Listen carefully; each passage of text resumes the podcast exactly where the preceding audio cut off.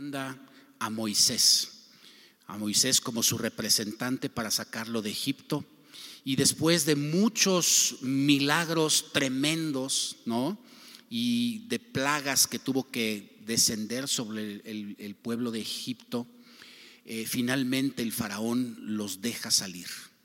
Y entonces el pueblo de Dios sale de la esclavitud y entonces llegan después de otros milagros de abrir el mar rojo, etcétera, llegan a la tierra prometida. Pero ¿qué pasa? Que cuando llegan a la tierra prometida resulta que no la quieren. No la reciben. Mandan a la tierra prometida unos espías y les dicen, ciertamente la tierra es hermosa, la tierra es preciosa, la tierra es rica, está llena de bendición, pero la tierra está ocupada por pueblos extraños, pueblos fuertes, pueblos poderosos y nunca vamos a poder en contra de ellos. ¿Sabes? No les importó que Dios había manifestado tremendamente su poder para sacarlos de Egipto, no tan solo sacarlos de Egipto, sino que además los egipcios les habían entregado oro y plata y piedras preciosas y les habían pedido que se vayan y habían reconocido que el Dios Todopoderoso estaba con ellos. Pero cuando llegaron a la tierra prometida dudaron, tenían una mentalidad de perdedores, habían sido esclavos por muchos años. De manera que Dios tuvo que sacarlos de ahí y mantenerlos vagando por el desierto, vagando por el desierto por 40 años. Durante ese tiempo Dios estableció una serie de ritos para que recordaran su palabra y para que recordaran eh, la necesidad de Dios. Esos ritos establecían que tenían que sacrificar animales en ciertas fechas especiales, que tenían que hacer expiación por sus pecados, sacrificando animales, derramando sangre, etcétera, etcétera. Y bueno, así estuvieron 40 años hasta que toda esa generación, o prácticamente toda esa generación del pueblo, desapareció de la faz de la tierra y se levantó una nueva generación una nueva generación con otra mentalidad, una nueva generación que estaba acostumbrada a ver ciertas manifestaciones de Dios, a considerar la palabra, ¿verdad? A ver cómo la maldición caía en el pueblo y en algunos aquellos que podían transgredir la palabra de Dios, ¿verdad? Y solo entonces estaban ya listos para volver a la tierra prometida.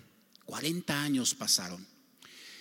Eh, para entonces ya Moisés era un anciano y entonces subieron a las montañas y vieron nuevamente la tierra prometida y Dios le dijo a Moisés, ciertamente ves la tierra prometida, pero no entrarás en ella.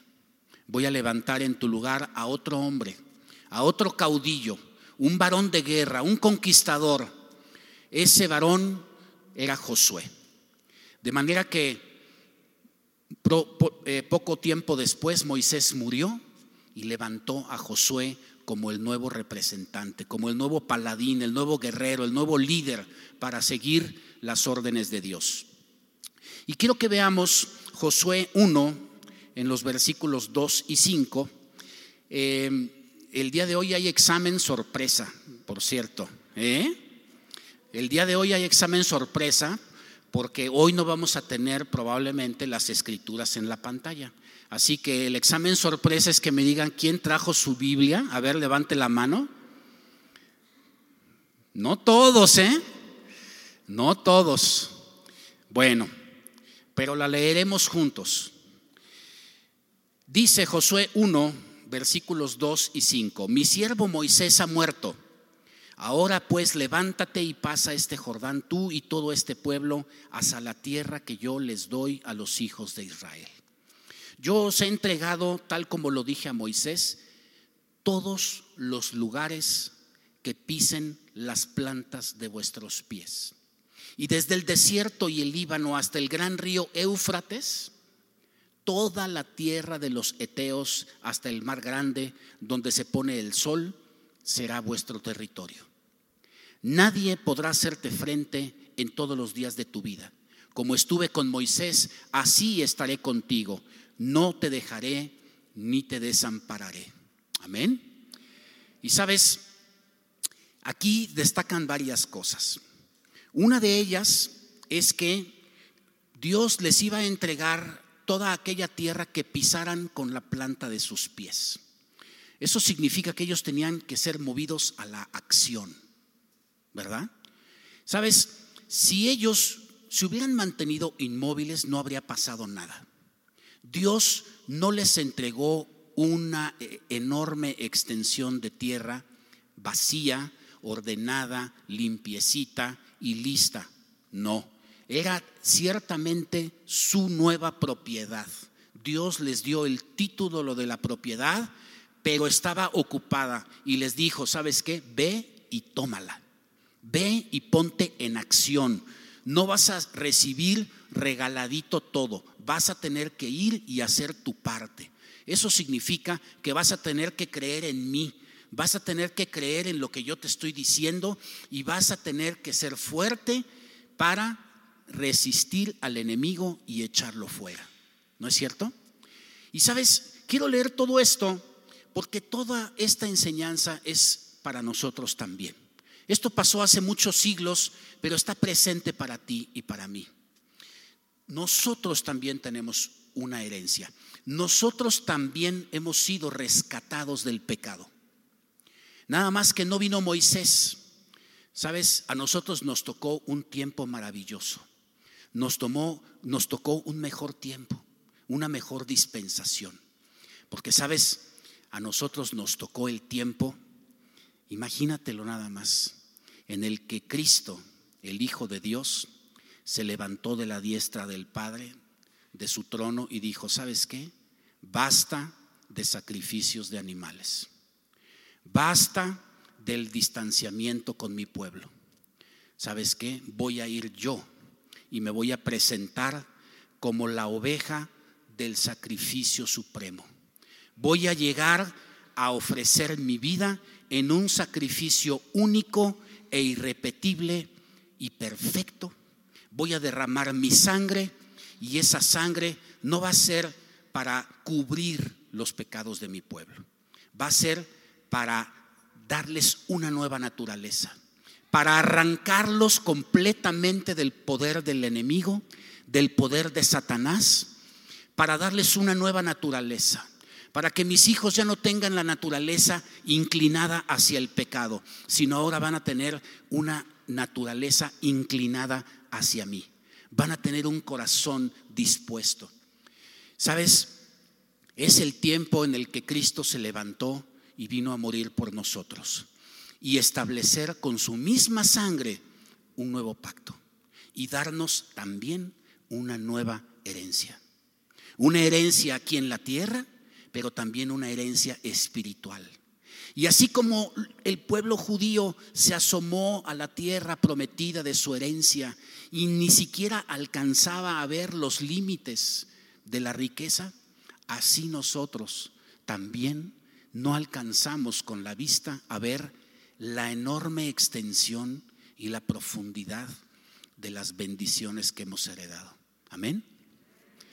Sabes, el nuevo pacto el nuevo pacto ya no vino Moisés, como les decía, sino que vino Cristo a dar un sacrificio único y perfecto. No nada más vino a sacrificarse a sí mismo, sino también vino a vencer al diablo, a vencer a Satanás, a vencer al enemigo y a exponerlo públicamente delante de todos, ya derrotado. Sabes, el sacrificio no se realizó en un tabernáculo hecho de manos de hombres como se hacía en el Antiguo Testamento, sino que ahora se hizo en la misma presencia de Dios, en el trono de Dios en el cielo. Ahí se presentó Jesucristo como el Cordero Pascual, para darnos no una cobertura parcial o temporal de nuestro pecado, sino una abolición completa una remisión total del pecado, un pago por el pecado del pasado, del presente y del futuro. No suficiente para su pueblo de Dios, para el pueblo de Israel, sino para toda la humanidad. No vino a sacarnos de México, de Hungría, de Rusia, de Ucrania o de Brasil. No, nos vino a sacar de el reino de las tinieblas para traer su reino a donde nosotros estemos. Ahí está su reino, abierto a toda la humanidad. Ya no vino a rescatar un pueblo para que le sirva ya vino a rescatar a toda la humanidad para que sean su familia, para que seamos sus hijos, para que seamos herederos, coherederos con Cristo, hermanos de Cristo, nuestro hermano mayor. ¿Qué cosa? ¿Sabes? Ya no vamos a tener acceso a Dios una vez al año durante ritos y sacrificios. Ahora vamos a tener acceso directo al Señor cada vez que lo queramos, más bien todo el tiempo. 24/7, 365. ¿Por qué? Porque después de que fuimos perdonados, después de que fuimos redimidos y limpiados, el Señor envió el sello de su Espíritu Santo sobre nosotros.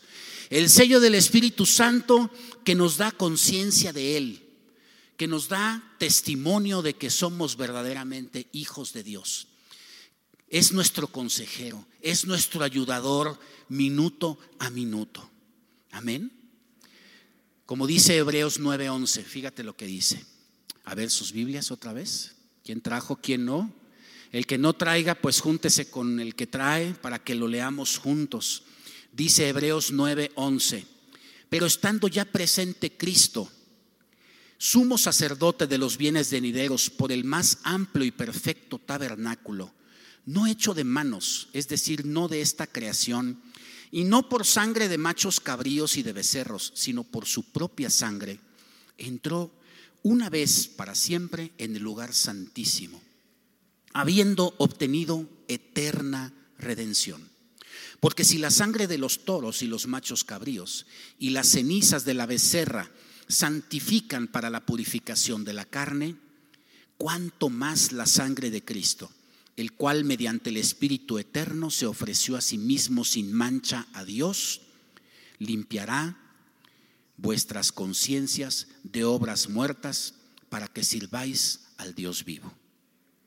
Por eso Cristo es mediador de un nuevo pacto para que interviniendo muerte para la remisión de los pecados cometidos bajo el primer pacto, los llamados reciban la promesa de la herencia eterna. Pues donde hay testamento es necesario que conste la muerte del testador. Sabes, este es un argumento eminentemente jurídico. Se está haciendo justicia. La paga del pecado es la muerte, ¿verdad? Y para que haya una herencia, pues tiene que haber un testador y tiene que haber muerto el testador. Así que después dice él en Colosenses 2.14, ya estamos en la pantalla, dice, él anuló el acta de decretos que había contra nosotros y que nos era contraria y le, la quitó de en medio clavándola en la cruz y despojó a los principados y a las autoridades y los exhibió públicamente triunfando sobre ellos en la cruz. Amén. Así que, ¿sabes? A través del nuevo pacto tenemos, fíjate, solamente por nombrar algunas cosas, la herencia que el Señor nos ha entregado, salvación, vida eterna, comunión continua con Dios, revelación continua de su palabra, identidad de hijo, identidad de hija. Has recibido un propósito, un propósito en esta tierra, pero también has recibido un propósito eterno. Tienes autoridad porque Cristo ha venido a vencer al enemigo y además ha delegado esa autoridad a nosotros, a sus hijos, a su iglesia. Nos ha entregado salud, nos trae paz, nos trae gozo, nos trae prosperidad y además los bienes materiales de la tierra prometida. ¿Qué les parece? Pero sabes, nuevamente nuevamente toda esa herencia está siendo atacada. Así como estaba siendo eh, eh, eh, poblada por asaltantes, por merodeadores, por ratas, por plagas, toda esa tierra tiene que ser limpiada por parte de nosotros. Vivimos en un mundo corruptible. El mundo es corruptible y será corruptible hasta que el Cristo venga y establezca su reino de manera definitiva. Mientras tanto, las cosas que no cuidamos se deterioran y se echan a perder. Sabes, yo sé que todos o la mayoría de, las gentes en el mundo trabajan diariamente por tener una mejor vida. Tienen un trabajo, se levantan, trabajan duro, este, hacen un esfuerzo, cumplen, eh, etcétera, ¿verdad? Y, sabes, está bien, qué bueno. Pero yo, te quiero decir, esa lucha es una lucha limitada. Es una lucha limitada porque el mundo no conoce lo que nosotros sabemos. Y el mundo que no conoce a Dios no tiene las armas que nosotros tenemos. Nosotros no tenemos que pelear esa batalla así. Ciertamente tenemos que trabajar en nuestra herencia, ciertamente tenemos que pelear con ella, pero sabes, no es tan solo con nuestras fuerzas. ¿Sí? Tenemos que tener entendimiento y sabiduría como hijos de Dios. Porque dice Efesios 6:12, porque no tenemos lucha contra carne y sangre, sino contra principados, contra potestades contra gobernadores de las tinieblas de este mundo, contra huestes espirituales de maldad en las regiones celestes. Sabes, el mundo que no conoce a Dios lucha con sus fuerzas e ignora a estos enemigos. Y desgraciadamente muchos cristianos vivimos también luchando con nuestras fuerzas e ignorando al enemigo. ¿Sabes? No podemos seguir ignorando las cosas del enemigo. No podemos seguir plantando nuestra tierra con buena semilla, trabajando en ella, pero dejando a todas las plagas trabajar libremente. Dejar a la langosta que se coma la cosecha, dejar al pulgón, al salteador, a la oruga, entrando los zorros haciendo nidos ahí, entrando los topos para comerse las raíces ¿verdad? Entrando las vacas del vecino para que se coman la milpa, ¿verdad? No, tenemos que darnos cuenta de que hay un ladrón. Hay un ladrón, como dice Juan 10:10, 10, hay un ladrón y un ejército con él que viene a robar, a matar y a destruir. Pero sabes, Cristo ha venido para que tengamos entendimiento de estas cosas espirituales y para que tengamos vida y vida en abundancia. Y eso significa que seamos prosperados en todo, ¿no? Como dice tercera de Juan, hijo mío, yo deseo que tú seas prosperado en todo y que tengas salud, así como prospera tu alma. Y sabes, necesitamos vivir atentos a las amenazas del enemigo. ¿Sí? Tenemos que vivir atentos y sabes, a veces nosotros oramos y oramos por bendición y a veces ayunamos y a veces lloramos y a veces suplicamos, pero sabes, la bendición llega y el enemigo se la lleva. ¿Sí? Llega el dinero, pero ya se te enfermó el hijo, ya te este, hablaron que para un asalto express, este, ya se te hizo una gotera, eh, caíste en un bache y se te reventó una llanta, etcétera, etcétera, ¿no? Y vienen la merma, vienen los ataques del enemigo. ¿Sabes? El mundo dice, ay, pues qué mala suerte, pero tú y yo, tú y yo no podemos vivir así. Tú y yo tenemos que saber de dónde vienen las cosas. Tú y yo tenemos que estar atentos a que existe un ejército enemigo. Y tenemos que reprender a la plaga, a la langosta, al pulgón y a la oruga y a todas las especies dañinas que quieren asaltar nuestra heredad. ¿Sí? Y sabes, por eso esta, esta, esta plática es sobre defender nuestra heredad, ¿verdad?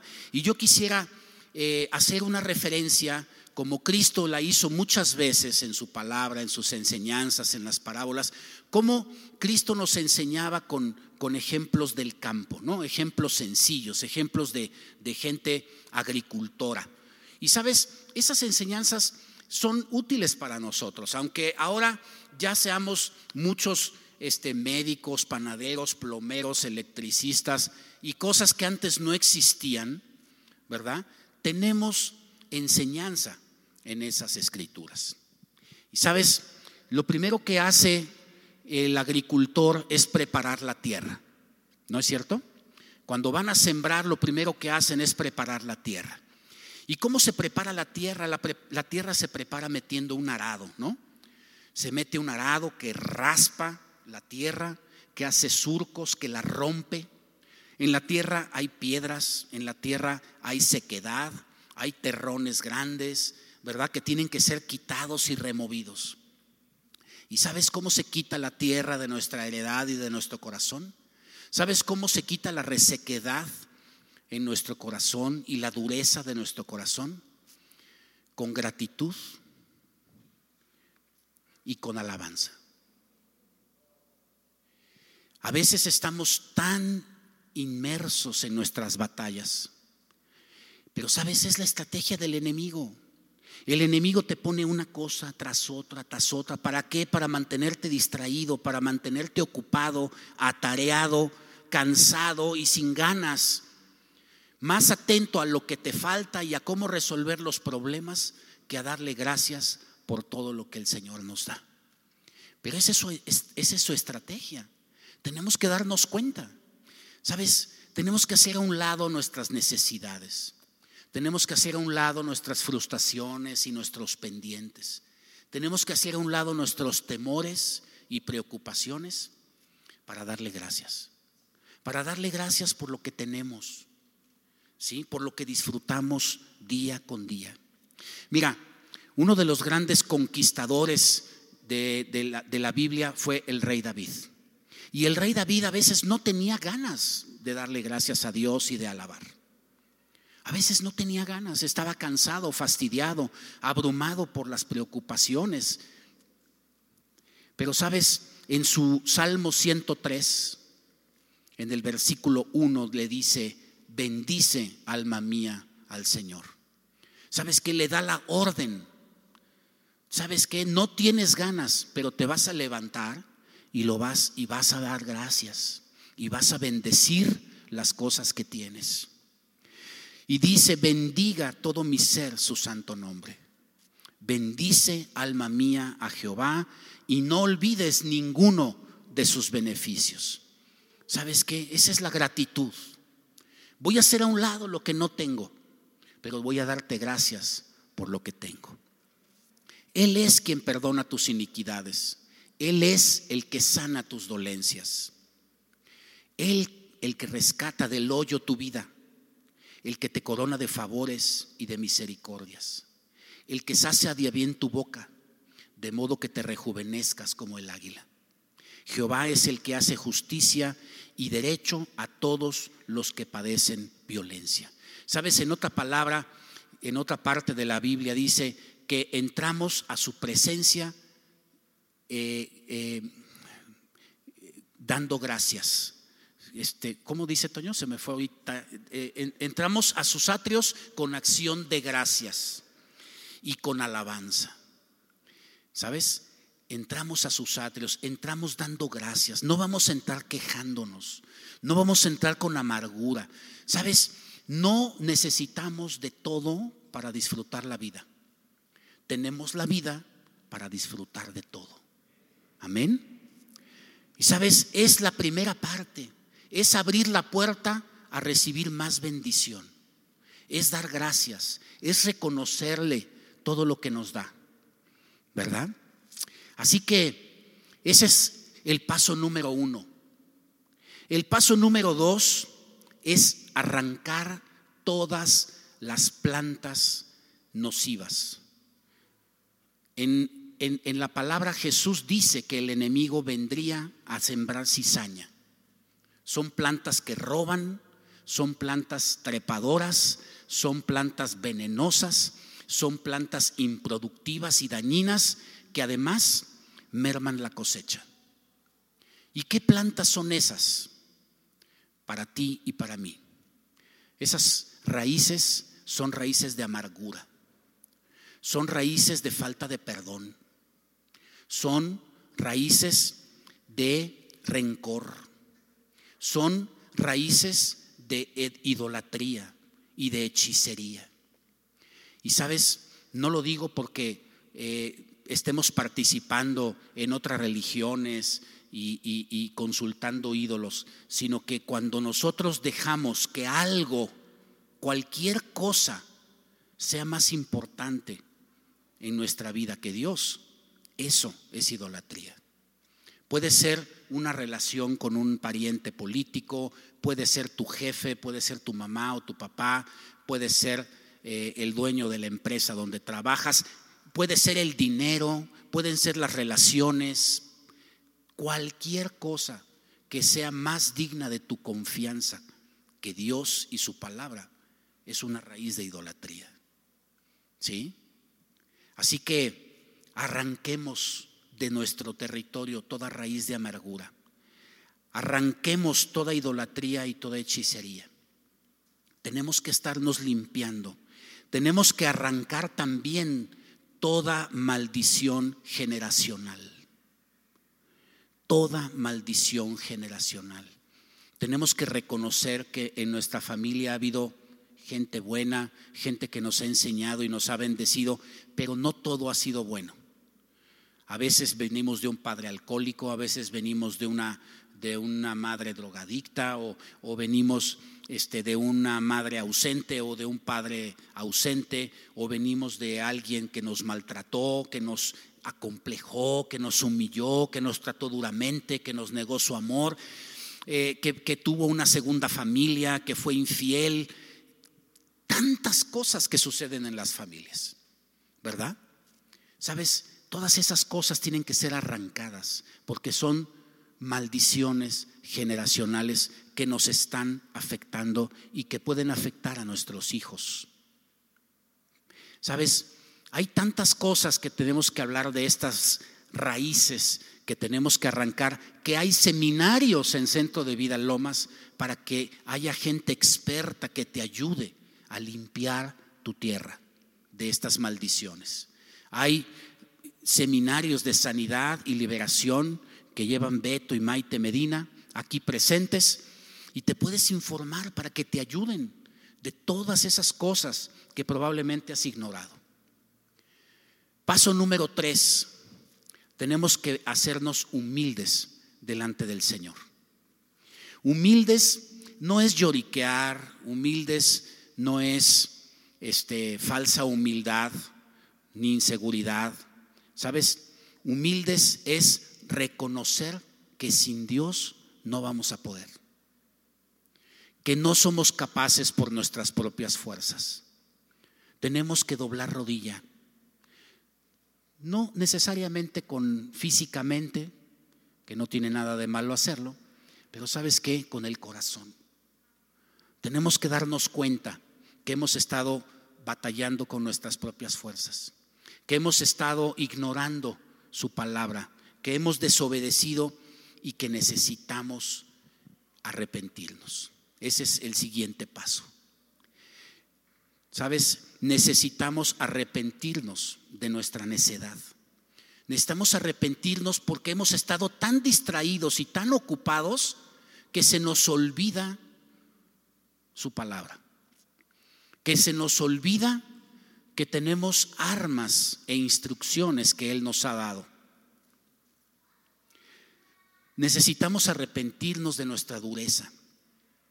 Necesitamos reconocer que tenemos que cambiar, que necesitamos estar atentos a la presencia de su Espíritu Santo todo el tiempo. El siguiente es, tenemos que sembrar nueva semilla. ¿Sabes? Nuestro campo había sido ocupado por semillas, eh, por, plantas eh, improductivas, pero ahora vamos a sembrarla con la palabra de Dios, que es la semilla. ¿Sí? En nuestra tierra vamos a sembrar semillas que dan vida y que dan fruto al cien por uno. Amén. Al cien por uno. porque no va a ser nada más con nuestro esfuerzo. ¿Y cómo sembramos esa semilla? ¿Sabes qué? Con sus promesas. Vamos a decir, Señor, gracias porque me has hecho próspero, porque tú me has, me has hecho bienaventurado, que significa que estoy listo para prosperar en todo. Gracias porque tú enviaste tu palabra y me sanaste. Y no nada más me sanas mi cuerpo, sino sanas mi mente, mis emociones. Me sacas de la depresión, de la tristeza, me sacas de los complejos. La semilla, ¿sabes también qué viene a hacer? Viene a transformar tu mente y la mía, tu forma de pensar. Empiezas a aprender cómo Dios te ve y no cómo te ha visto el mundo, cómo se han burlado de ti, cómo te han dicho orejón o panzón o pecosa o gorda o flaca o güera o prieta o, etcétera, ¿no? Lo que el mundo te ha dicho, ¿sabes qué? Lo vas a arraigar de tu corazón, esas cosas que te han hecho daño, que te han acomplejado, que te han hecho insegura, inseguro de ti mismo, ¿verdad? Y sabes qué? Vas a empezar a sembrar como Dios te ve. Vas a empezar a sembrar en tu mente una mente de hijo de Dios vas a meter en tu cabeza y en tu corazón un corazón de hijo, un corazón valiente, un corazón arrojado, un corazón lleno de fuerza, un corazón listo para la batalla. Amén. Sabes, después de que siembras esas palabras, de que siembras esas promesas, vas a tener que construir cercas. Vas a tener que establecer muros. ¿Qué significa establecer muros? Son barreras para que el enemigo no te pueda atacar. Todos los cultivos tienen barreras, tienen cercos, ¿sí? Y esos cercos no son otra cosa que límites. Y tenemos nosotros que poner límites. Tenemos que aprender a ponerle límites al enemigo. Tenemos que tomar autoridad y decirle, ¿sabes qué? Hasta aquí llegaste. De esta raya no pasas. Con mis hijos no te metes. ¿Sabes qué? Con mi dinero no te metes. Con mis propiedades no te metes. Con mi casa no te metes. Te quedas fuera. En el nombre de Jesús te quedas fuera. ¿Qué es poner límites sino demandar, exigir, tomar autoridad y determinar? Eso es usar la autoridad que Dios nos ha dado. ¿Sabes? No es exigirle a Dios, por supuesto. Sería una tontería exigirle a Dios o reclamarle a Dios. ¿Sí? Es demandarle al enemigo que la palabra de Dios se obedezca. Porque en este territorio no gobiernas tú. En este territorio gobierna el Señor mi casa y yo serviremos al Señor. Amén.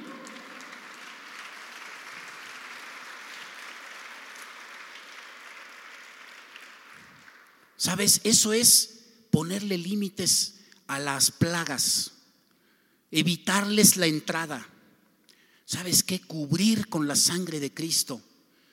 Con esto no te metes. No te metes con mi familia, no te metes con mi trabajo, no te metes con mi salud, con la salud de mi esposa. ¿Sí? Con mi herencia no te metes, con mis negocios no te metes, te echo fuera, los bendigo. Pero sabes, la verdadera autoridad viene de la obediencia. No podemos exigirle al enemigo que se obedezca la palabra si nosotros mismos no la obedecemos. Por eso decía yo que era necesario el arrepentimiento. ¿Sí?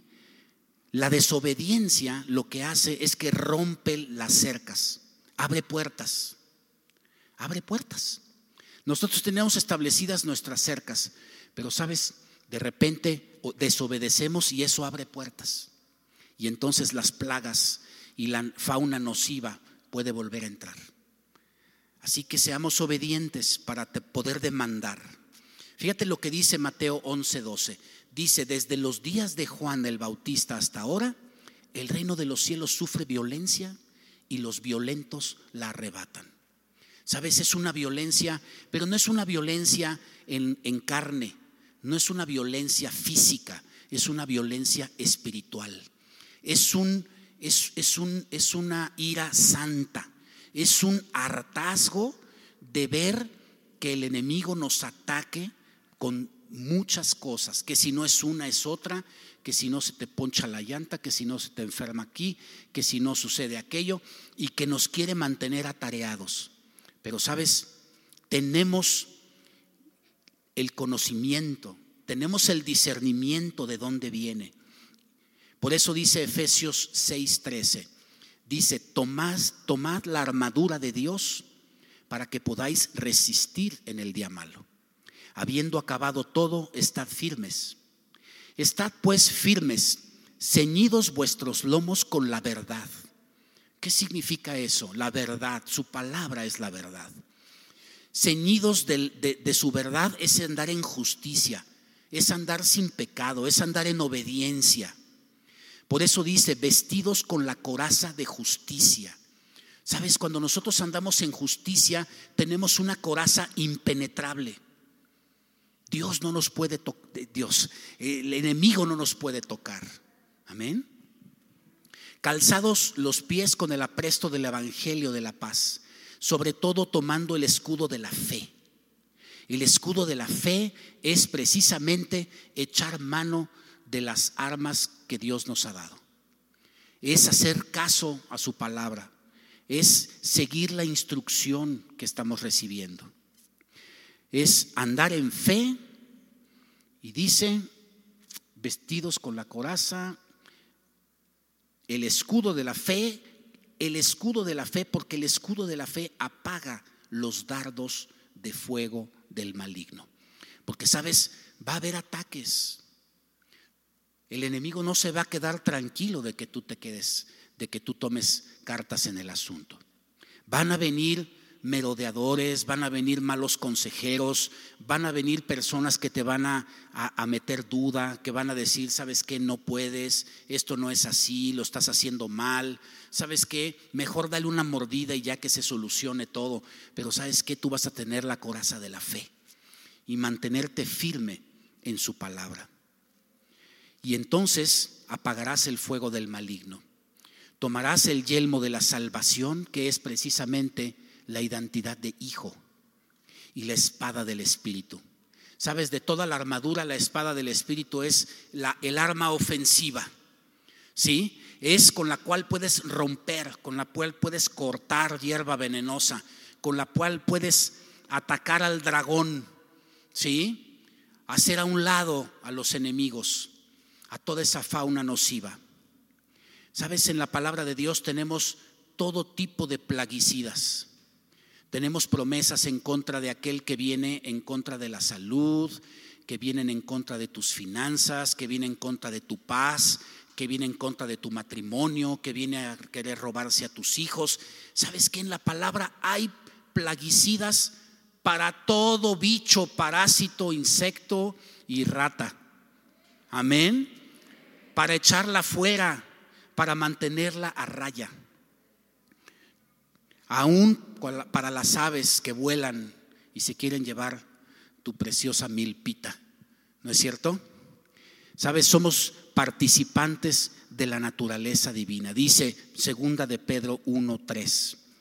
Dice, como todas las cosas que pertenecen a la vida y a la piedad nos han sido dadas por su divino poder, mediante el conocimiento de aquel que nos llamó por su gloria y excelencia por medio de las cuales nos ha dado preciosas y grandísimas promesas, para que por ellas llegáramos a ser participantes de la naturaleza divina, habiendo huido de la corrupción que hay en el mundo a causa de la concupiscencia.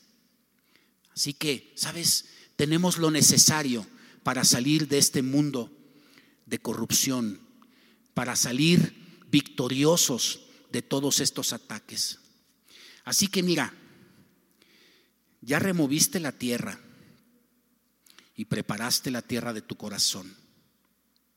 Número dos, ya arrancaste toda raíz de planta venenosa, de amargura, de idolatría, etc. Número tres, ya te humillaste delante del Señor y reconociste que necesitas su ayuda. Número cuatro, ya te arrepentiste. Ya te arrepentiste por haber sido necio, desobediente, insensible. Número cinco, ya sembraste la semilla. Número seis, ya construiste cercas alrededor de tu tierra. Número siete y último, que venga la lluvia del Espíritu Santo. Amén.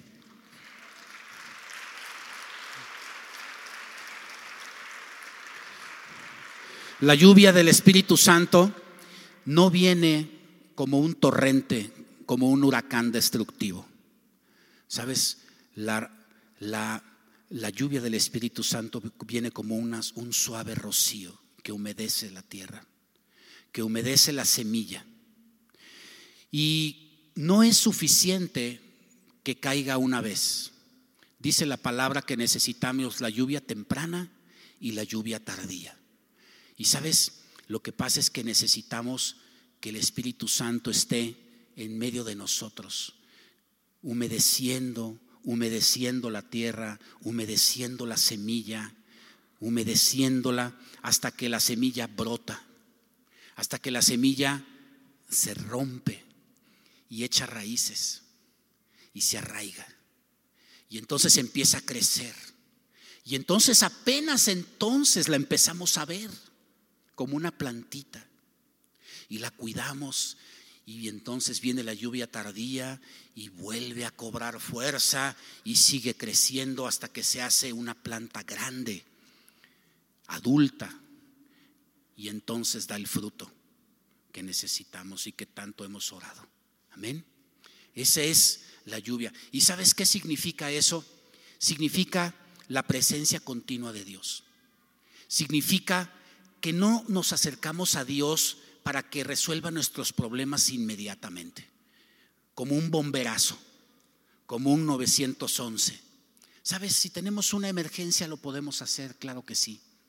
Pero el Señor no quiere que lo busquemos como bomberazos nada más, para aliviar nuestra necesidad o para sanarnos o para aliviar nuestro dolor. Por supuesto que lo hace, pero el Señor quiere tener una comunión constante contigo y conmigo. Amén. Así que, ¿por qué no lo hacemos? Sabes, el Señor me ha dado esta palabra, no sé cuánto tiempo tenemos. Creo que tenemos tiempo suficiente. Mira, hemos vivido tiempos muy duros. Eh, apenas parece que se están recuperando muchas cosas. Estamos eh, adquiriendo nuevas, eh, es decir, recuperando las actividades económicas, este, saliendo de las enfermedades graves, de la pandemia, de las pérdidas, etcétera. Y yo tengo una, una palabra especial, una oración especial para ciertas personas hoy. Yo quiero hacer una mención especial para las personas que han sido, eh,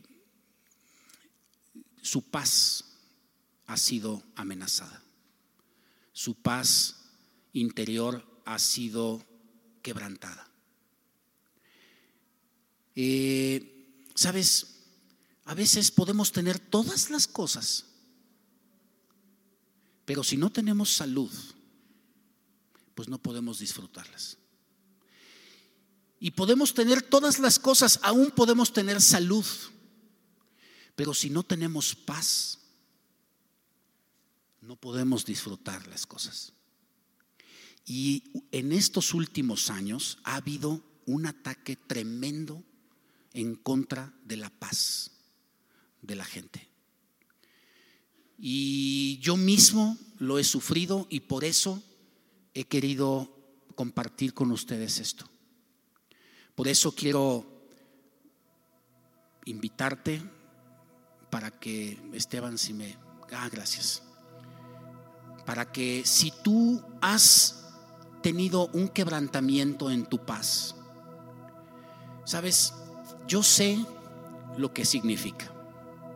Yo sé que A veces te despiertas en la noche y ya no te puedes volver a dormir. Yo sé lo que significa que en el momento mismo en el que te despiertas, te vienen a la mente inmediatamente esas cosas que te están atormentando, esos problemas que no has podido resolver. Yo te puedo entender si has estado empujando y empujando ciertas cosas y parece que no se mueven. Es una parálisis que te ha traído cansancio, que te ha traído fastidio, que te ha traído tedio y desesperación.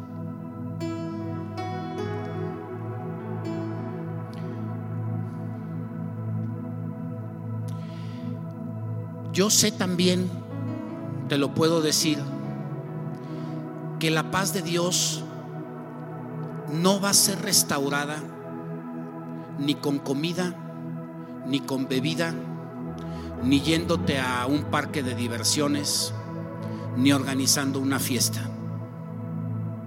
Peor aún, metiéndote en drogas, en pecados y en cosas terribles, destructivas.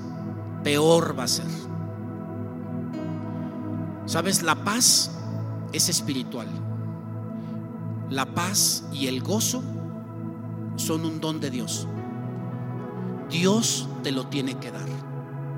Por eso hay personas que viven en la riqueza, en la fama, en el éxito del mundo y viven en la depresión.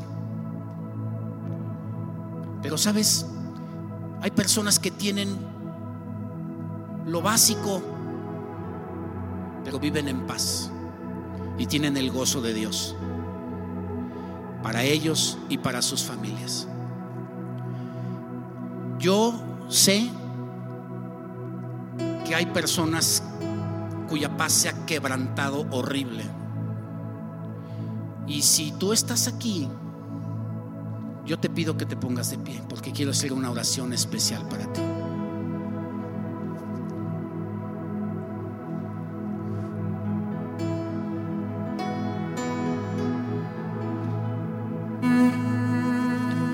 Sabes, yo sé lo que es eso, no creas que no.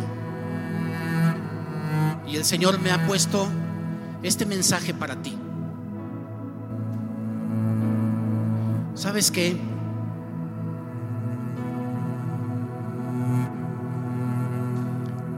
Es tiempo de recordar y de decirle a tu alma, bendice alma mía al Señor y no olvides sus beneficios.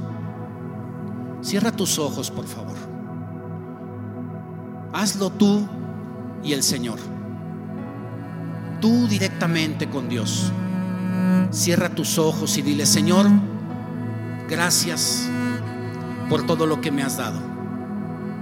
Hoy quiero hacer a un lado las cosas que no tengo, los problemas que no hemos solucionado Quiero quitar de en medio todas las amenazas, todos los problemas, la insolvencia.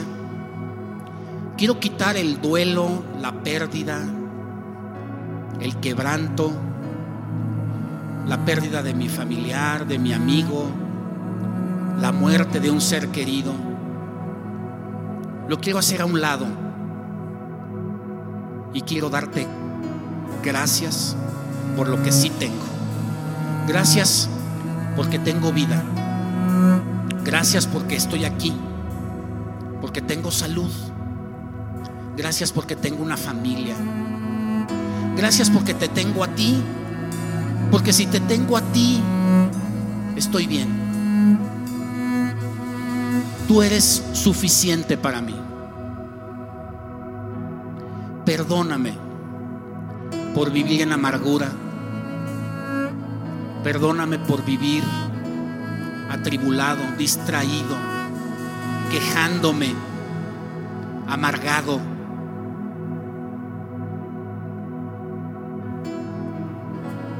Perdóname por vivir dudando de tu palabra, por no hacerte caso.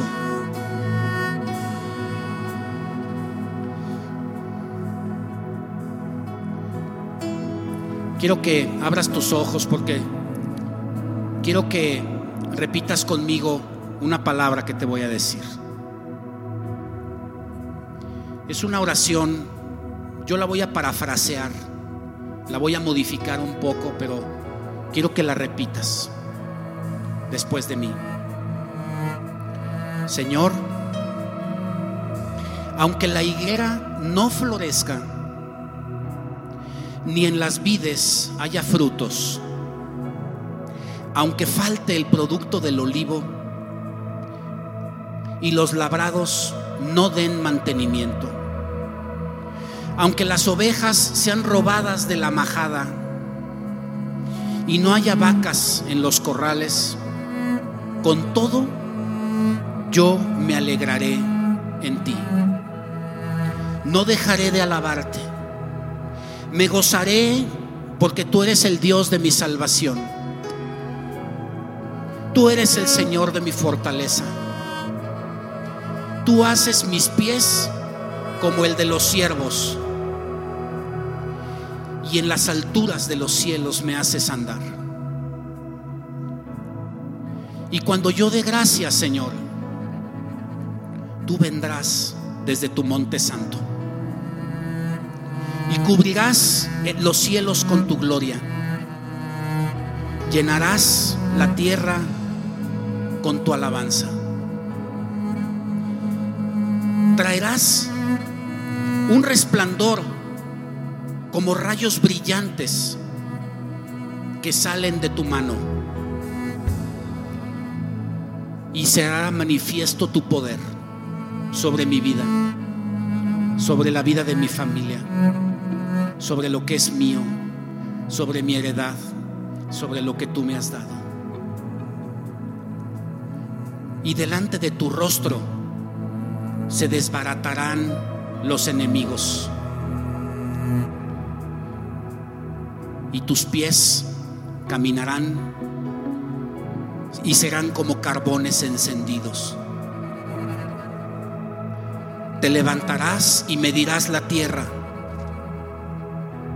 y harás temblar a las, a las gentes. Los montes, los obstáculos serán desmenuzados delante de ti. Los collados antiguos serán humillados, porque tus caminos son eternos. Gracias Señor, en el nombre de Jesús.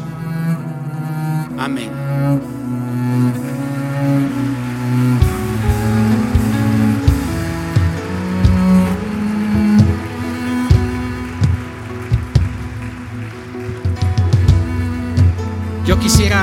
Que los que no se han puesto de pie se pusieran de pie para terminar brevemente con una oración. Señor, te damos gracias por la herencia que me has dado. Te damos gracias. Reconozco que no tengo todo todavía. Me falta mucho por conocer de tu herencia. Pero aquí estoy. Quiero más. Quiero conocer más. Quiero poseer más. Quiero trabajar. Quiero progresar. Quiero extender mi territorio. Quiero prosperar en lo físico, en la salud, en lo económico, en lo espiritual. Señor, quiero vivir en paz. Quiero vivir en el gozo que trae tu presencia. Señor, y esta tarde me uno, todos los hermanos aquí nos unimos para poner cercos en contra del enemigo. Vamos a tomar autoridad y vamos a ponerle un límite al enemigo. Le ponemos un límite y le decimos al enemigo, te echamos fuera, no tienes parte con nosotros, no puedes tocar a mi familia, no puedes tocar mi negocio, no puedes tocar mis finanzas. Yo bendigo todo lo que es mío. Yo declaro la lluvia del Espíritu Santo en toda mi herencia, en todo lo que me has dado, Señor. Hablo prosperidad, hablo crecimiento, hablo restauración, hablo sanidad, Señor, hablo restauración de matrimonios. Hablo restauración en la relación de padres e hijos. Restauración entre hermanos. Restauración de las finanzas. Restauración emocional también. Gracias Señor porque tú quitas la mente de perdedor, de esclavo. Me quitas de la ignorancia. Me ayudas a ver el mundo espiritual y las armas que nos has dado. Señor, gracias porque no somos como aquellos que no te conocen. Señor, yo tomo autoridad a partir de hoy para defender mi territorio, para defender lo que es mío. En el nombre de Jesús. Amén. Dale un aplauso al Señor.